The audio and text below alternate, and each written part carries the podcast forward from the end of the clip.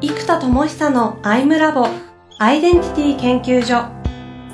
私は何者なのかそれは人類にとっての永遠のテーマ。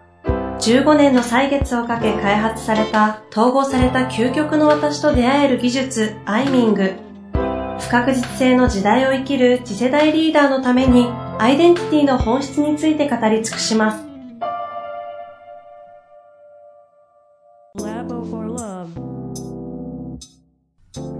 こんにちは、遠藤和樹です。生田智久のアイムラボアイデンティティ研究所。生田さん、本日もよろしくお願いいたします。はい、お願いします。前回は、あれですね、卓越したお虫と無知なる蝶、うん、という話で、うん、なんか私の感想的には非常になんかこう、当時のなんですか、若かりし頃の、やりきった時のエネルギーもあれば、うん、そこに葛藤したちょっと苦しみ的なこうエネルギーも感じた上で、それを大きくこう包んだような、なんか愛のある話もしたんで、なんか、エクサさんの、今までに見たことないエクサさんも見れたなっていう感覚があったんですけど、愛っていうのは僕ね、似合う言葉じゃないから、さっきジンにしてる、ジン。二つを一つ。ジンにしてきます、ジンの方がいい。あでも、なんか愛、愛を感じてしまったような気がしたんですが。あんまり興味ないから人が言うのはいいじゃないですか。もうちょっと僕が成熟して、その言葉が似合う、ね、あの、人格になったらいいけど、僕とかあんまりね、そういうね、手だからやめろ。いかないからね。そうですか。そんなことはない。が必要ですよ。そうですか。結構感じてる方多いと思うんですけどね。まあいいでしょう。うん。はい。さて、今日のテーマというかね、今日はどんな感じでいきましょうかね。今日はですね、えー、と、今ちょうどね、あの、一昨日までシリコンバレーにずっと、まあ、正確にはサンフランシスコとあの、はい、パロワールドっていう場所なんですけど、うん、まあ、その辺りに行ってきたので、まあ、そこですごくこう、なんだ、アメリカでの企業に向けて、うん、ものすごくいろんな方からご縁をいただいて、こう、ブンと大きくこう、展開したという側面と、うんうん、ただ反面、なんだろうな、ここまでジントレプレーナーモードという形でずっとぐいぐいこう進んできてるはずで、で、もちろんそれも、あの、自分の中でかなり高い領域でことは起きてきてはいるんですが、だけど、まだまだそれこそさっきの内なる腸のレベルで言うと、なんか羽をパタパタやってるぐらいで、うんうん、なんかもっとブワッと飛べるかもしれない、うんうん、でしかもこの蝶々がもたらすのはバタフライ効果っていうのがあるようにたった一人という存在の起こす揺らぎがもしかすると世界へ大きく竜巻を起こすかもしれない、なんかそういう意味合いも含めてこう蝶っていう言葉を使ってるんですね。うん。だから、そういうバタフライ効果が起きるかもしれないようなこの内なる腸が飛び立っている感覚からすると、なんだろうな、うん、自分の進化を発揮するという基準において、うんうん、何か少し出し切ってない感、出し切れなかった感があるんですよ。あの、もちろん事実だけで言うとすごい進んだんですよ。はい、いろんな方ご相談させてもらって、ご縁をいっぱいいただいて、本当に皆さんのご支援の賜物で、特に僕はほぼノー準備で行ったので、うん、全く知り合いもあまりいない中で。いきなりあの、行くギリギリになって、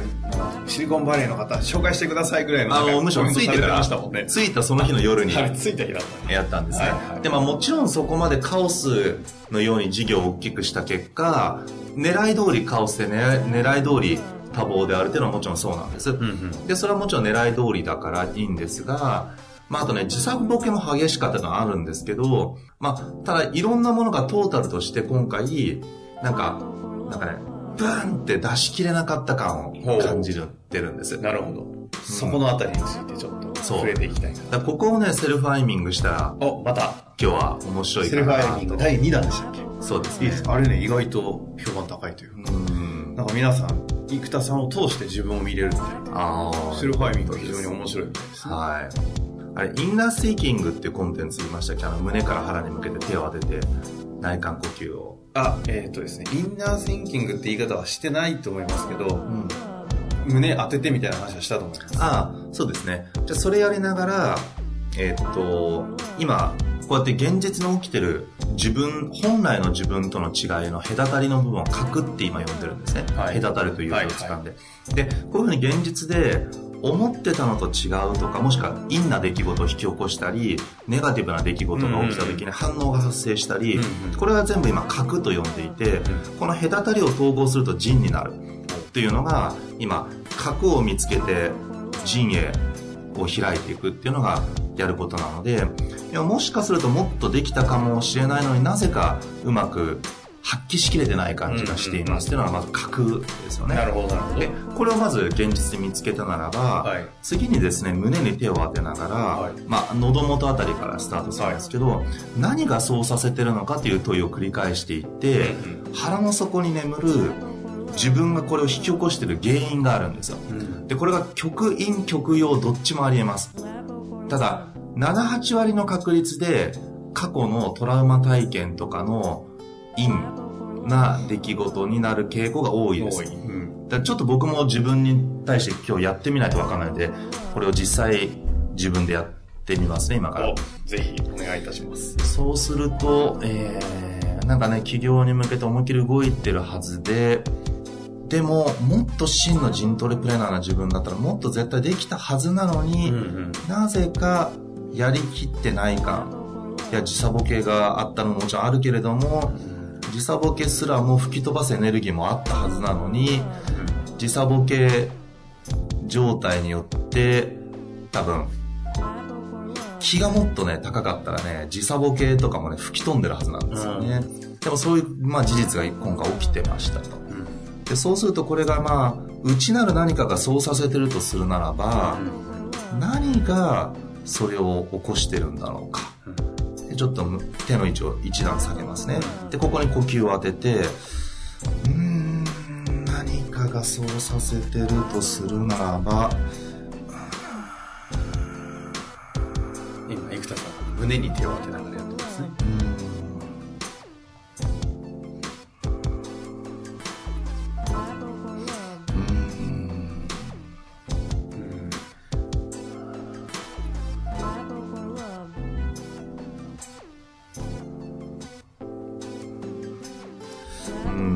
まず胸にふと出てきたのは、うんうん、このままじゃ、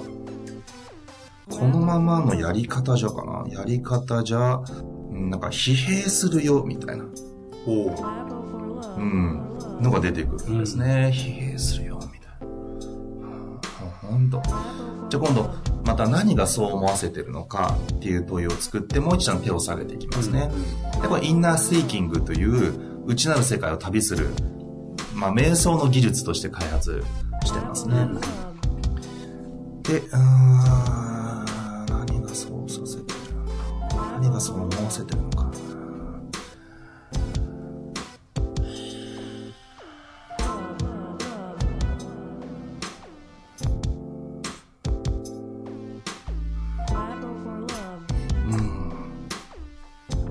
ふとね、やっぱね、家族との時間があまり取れてないじゃない。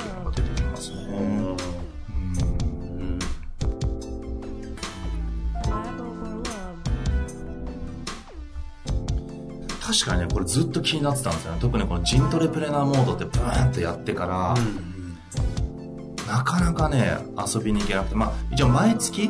旅行に行くっていうのはやってるんですけど、うん、逆に言うと旅行以外がほぼ一緒に入れてないから、うん、まあ、それは確かにずっと気にはなってたんですよね。うんでこの何がそれを思わせてるのって聞くと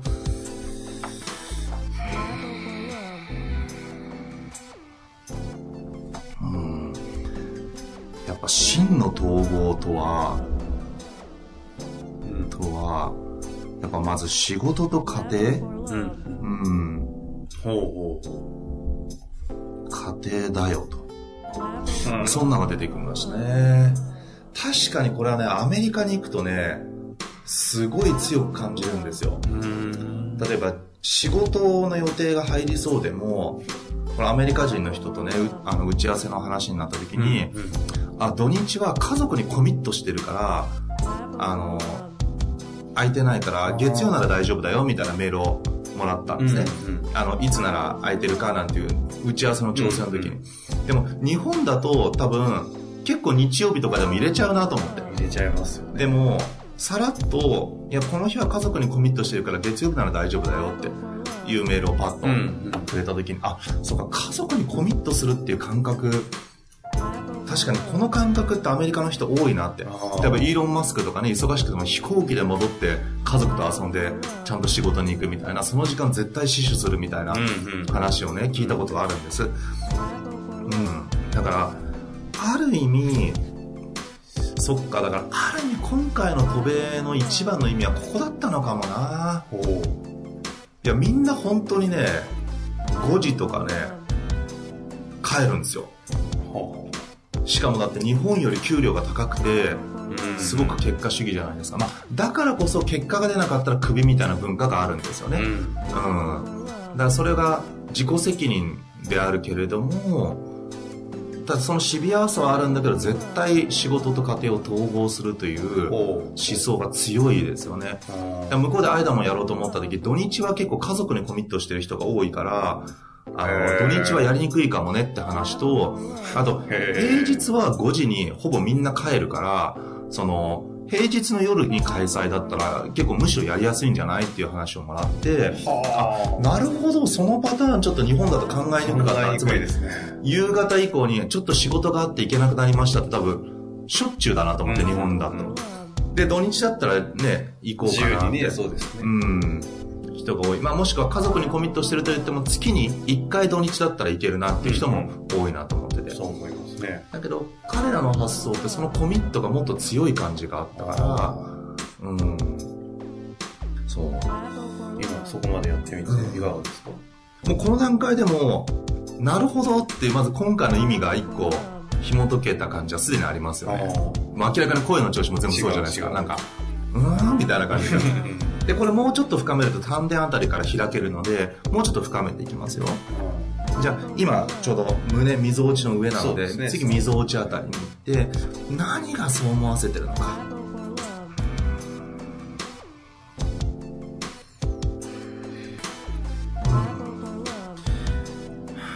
溝落ちで出てきたのが、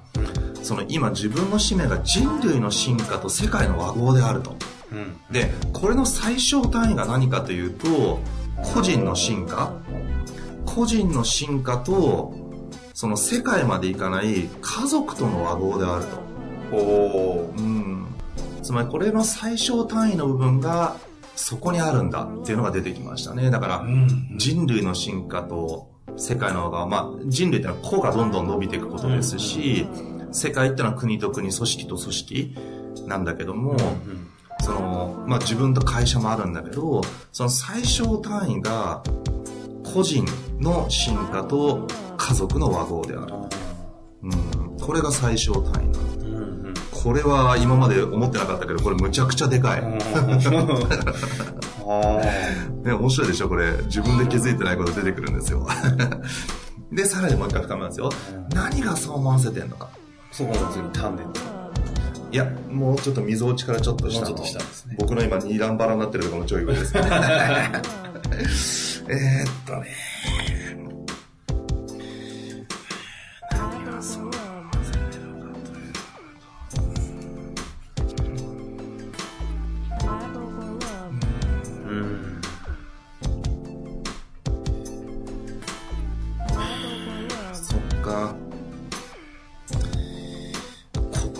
実はジントレプレーナーの使命なんですね。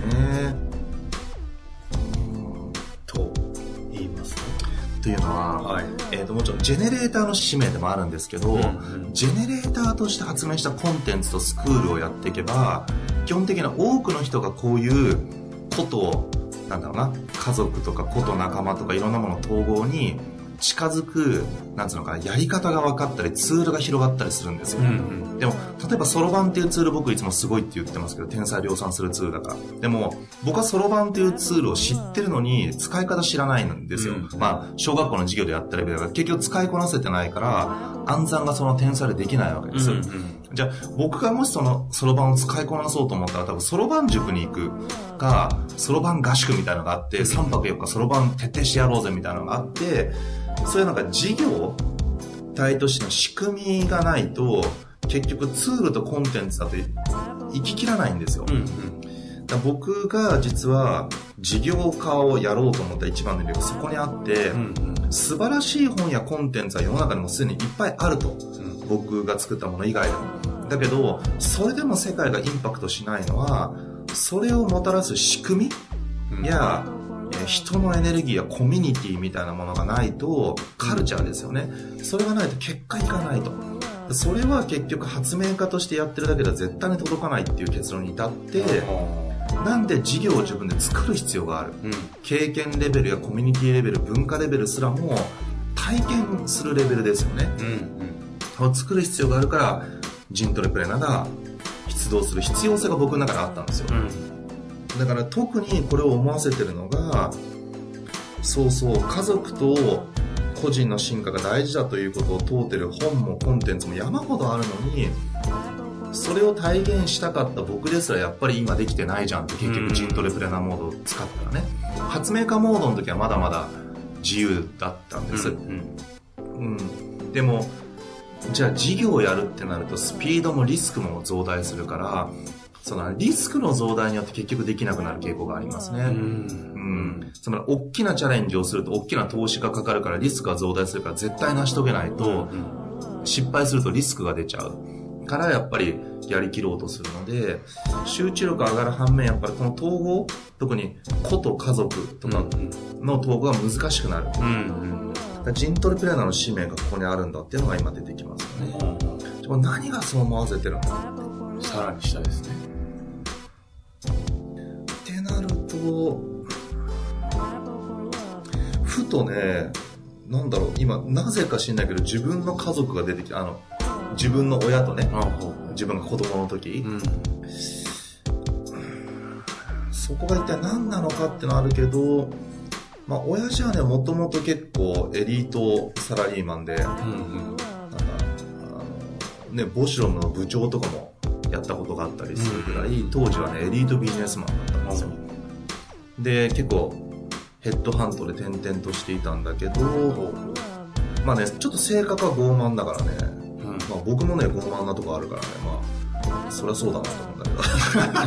何の話ですか？うちの親父はね、それでこう、なかなかね、今度、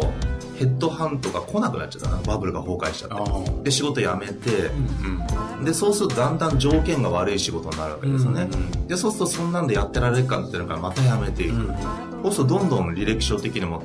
すぐ辞めちゃうってなるから、なかなか仕事が来なくなっていき、で、僕八王子に住んでたんで、八王子の田舎のね、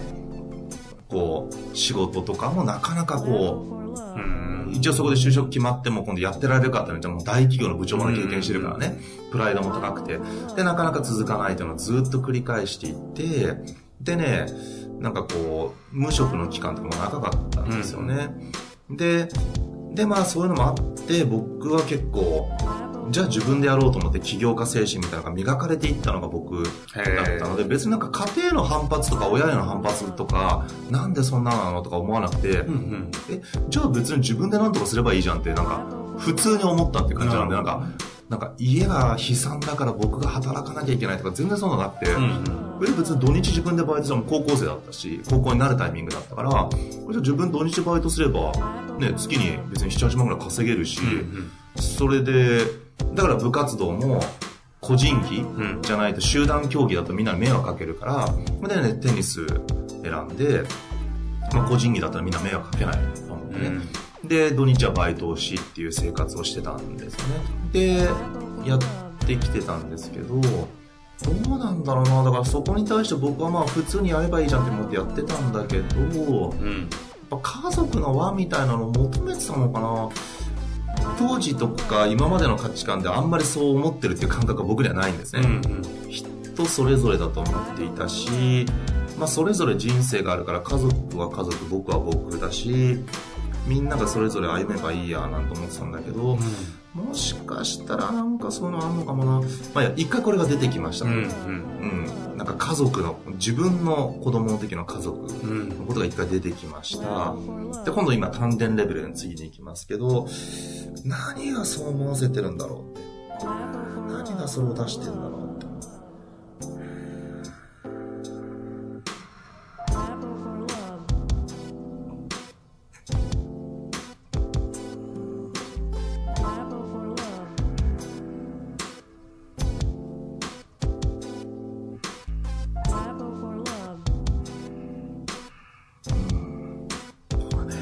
かな、中学生の時かな、なんかの時の思った感覚が今、蘇ってきたんですけど、うん、なんか、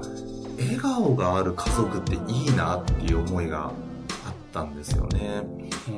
うん、うちはね、なんかそういう環境でもあったから、まあ、笑顔がないわけじゃないんだけど、基本やっぱ両親顔合わせれば喧嘩をしてることが多かったり、まあ、そういうのもあり、妹はぐれて、うんあの、八王子だからね、ヤンキーも多いからね、まあ、いわゆるそういうなんか、ちょっとヤンキー系になっていき、で、また妹がそうやって問題を起こすから、より家族の喧嘩は激しくなっていくみたいなことを繰り返していってたから、で、じゃあそういうのがあったから僕は家族の中に笑顔とかあんまり幸福を求めなかったんですよ。で、結果、社交性が伸びるんですね。つまり、外で友達たくさん作って友達と遊ぼうみたいな感じになったから、じゃあ友達と遊ぶみたいなことがすごく楽しくて、だから大体友達と遊ぶことに一生懸命だったので、うん、まあそれがすごく社交性を伸ばしたというプラスの側面がある反面、根本的には多分笑顔がある家族っていいなっていう感覚が多分あったんですよね。今思い出した。でね、今、妻もね、どういう風な家庭がいいとか聞いてもなんかこう、まあ、福岡出身っていうのが影響するのかどうかわかんないんだけど、こう、何でもいいよって言ってくれたり、うん、僕がこう、突っ走って忙しくてね、家庭を顧みれてないなって僕は思ってても、でも頑張ってくれてるからありがとうみたいな、なんか、そういうスタンスをずっと取ってくれる人なんですね。だから、望みが何なのかがよくわからなかったから、どうやっていい家庭を作っていこうかと思っても、なかなかこう出てこないので、出てこないんだったらってことで、もう僕の裏技、アイミングを使ってですね、妻のビジョンを引き出したわけです。そう。本当の腹の底で望んでるのは何だアンバサダーホテルでアイミングした。本当ですか？そうそうそう。すごい家庭だな。それで出てきたのが、ニッコニコっていうビジョンがあった。ニッコニコ。みんな家族がニッコニコっていうのがすごく彼女は望んでいて、うんうんで、そう考え確か僕が子供の時に思ってた笑顔のある家庭がいいなってまさに妻の言うニッコニコっていう状態なんだと思うんです。そこが今こう繋がるとは思ってなかったけど、だから多分、そのニッコニコっていう家庭の状態にしたいのに、いや、もちろんね、妻もすごく笑う人だし、子供たちもむっちゃ笑うからね、あの、なんか、ニッコニコな家族なんだけど、多分そのニッコニコな家族の絵の中に、僕があんまりいないんですよ。多分。だから、それが多分一緒に、今だったら家族4人が、こう、一緒にニッコニコっていう感じのライフスタイルになったら、やっぱワワオだな、単純にワオだなと思うんです。多分自分が子供の時に満たされなかったことを、満たされなかったわけじゃないんですよね。だから僕の場合はほら、それをさ、好転させるなんかエネルギーみたいなのがあったから、かね、なんか結果、子供の時からそれがあるから僕はこんな社交性が高いんだと思ってたし、当時から。本当に本当に。で、それがあるから僕はこんな自由だと。つまり、えっと、家族からね、全然干渉されないんですよ、うち。だから、ね、大学卒業して就職せずにいきなり起業するって言ったら結構みんな親の反対とかあるんですけど、うんうん、うちなんかね、別に起業するんだって言ったら、あら、そう、頑張ってね、みたいな。以上。以上っていう、なんだろう。そういうね、うちなんですね。なるほど。だそれはなんか、こうなんか家族の幸せ第一主義すぎるお家ってなんか、このみんながお互いの幸福を願いすぎるがゆえに、なんつうのかな、こう、いや絶対こっちの方がいいわよとかなんか干渉が起きちゃう心配性すぎちゃって、まあ、うちはねなんか愛してくれてるなと思うけど信じてもらえてるなと思うしそういうなんかいい意味でね放任主義になったのは、うん、そういう環境がゆえっていうのもあるんです。僕は高校の時は自分で自活してたしその親も見てるから、うん、別に起業するのじゃあやればいいんじゃんみたいなそういうノリ。なるほど、うん、だからそうやってねなんか陰極まってような側面とかあと自分の性格にも合ってたなと思うんですよね。その家庭環境が自分のなんか、こう、自分で自立していくこととか、独立していくっていうのは、ある種高校の時から自分で稼いで自分で、学費だけ親出してもらってましたけど、うんうん、教科書代から、ね、部活のテニスの道具から、修学旅行から、合宿代から自転車からコンポとかウォークも全部自分で買ってたから。そうなんですか？いやいや、だって、買ってたから教科書代とか教科書ってあんま高くないから。まあそうですけど。月に7、8万稼いだら全然買えるし。えー、そうですけど。そうそう。あんま考えないですよね。ええー、だから、それがだから当時から僕にとっては普通だったから、えー、で、それが普通だったからこそ、今みたいな感覚が育ってるのもあるので、うん、だからむしろその家庭環境がゆえの僕の強みが当時も自分でもそう思ってて、いや、逆にこんなに稼ぐ高校生いないだろうなってぐらいスーパー高校生逆にそのお金は自由だったんですよね。なかなか高校1年だとみんなボーリングとか高くていけないけど僕ボーリング代とかだと全然余裕だったけど、うんうん、誰も一緒に行ってくんないみたいな感じだったからね。えー、いや高校1年生とか16歳とかだからさこんな2 3 0 0 0円とか貴重じゃないですか。確かに。で一応学校ってバイト禁止になってたりするからね、うんうん、もうなんかうんそれをまあ、プラスに転じてた自分がいるんだけど、うん、多分根本で言うとプラスに転じられる自分が好きだったからなんだろう。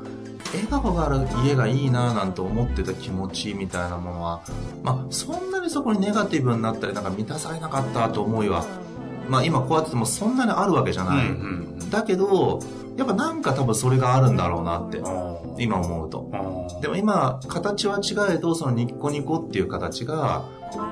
できてないかもななんて僕は自分自身思うことがよくあるから。なるほど。なんかやっぱり次の時代統合っていう意味では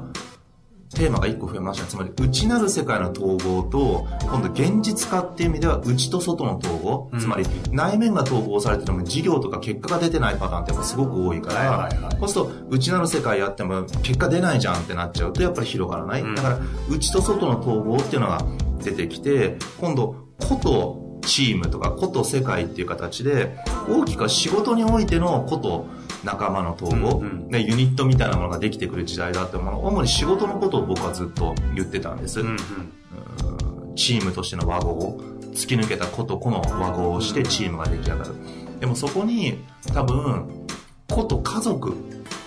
というテーマがここに出てきて確かにこの内なる世界の統合内と世界のと内と外の統合